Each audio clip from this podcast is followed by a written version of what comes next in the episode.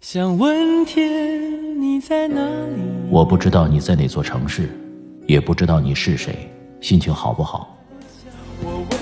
最使人疲惫的，往往不是道路的遥远，而是你心中的郁闷。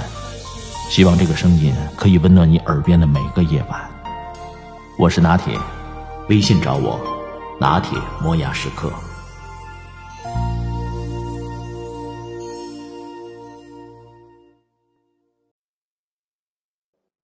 清代的左宗棠经常在背后给曾国藩捅刀子，那曾国藩的处理方式呢非常简单，该解释这件事的时候就解释，过后就全当什么都没发生过。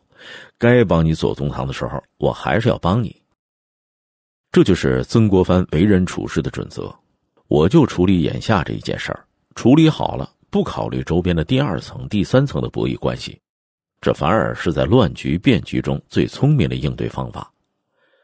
有一则禅宗的故事，有个小和尚问老和尚说：“师傅，你年轻的时候都干了些什么呀？”这师傅就说了：“我就是砍柴、挑水、做饭。”小和尚就问：“那你得道开悟之后，你都干些什么呢？”师傅说：“我还是挑水、砍柴、做饭。”小和尚就问了：“那有什么区别呢？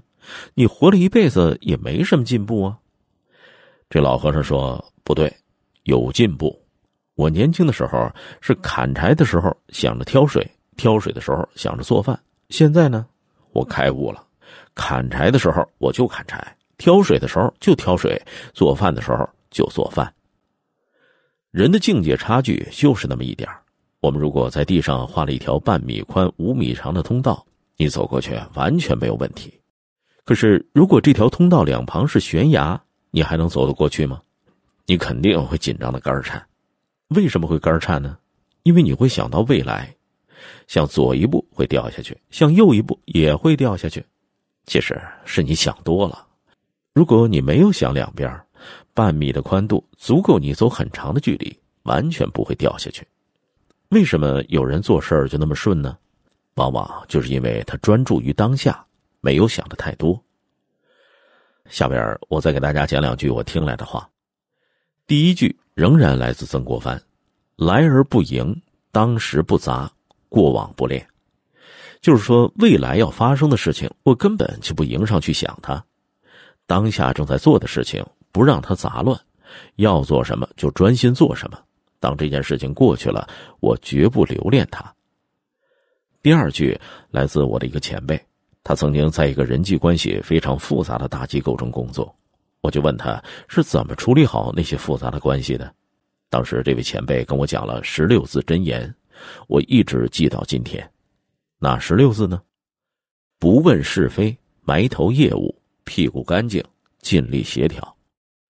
如果一个人真正能够做到这一点，不管他处于什么样的境地，干什么样的工作，即使做不出像曾国藩那样的事业，我想他的人生也一定会立于不败之地。在这个世界上，不单调的东西却让人很快厌倦；不让人厌倦的，反而大多是单调的东西，向来如此。我的人生有把玩单调的时间，却没有忍受厌倦的余地。而大部分人分不出二者的差别。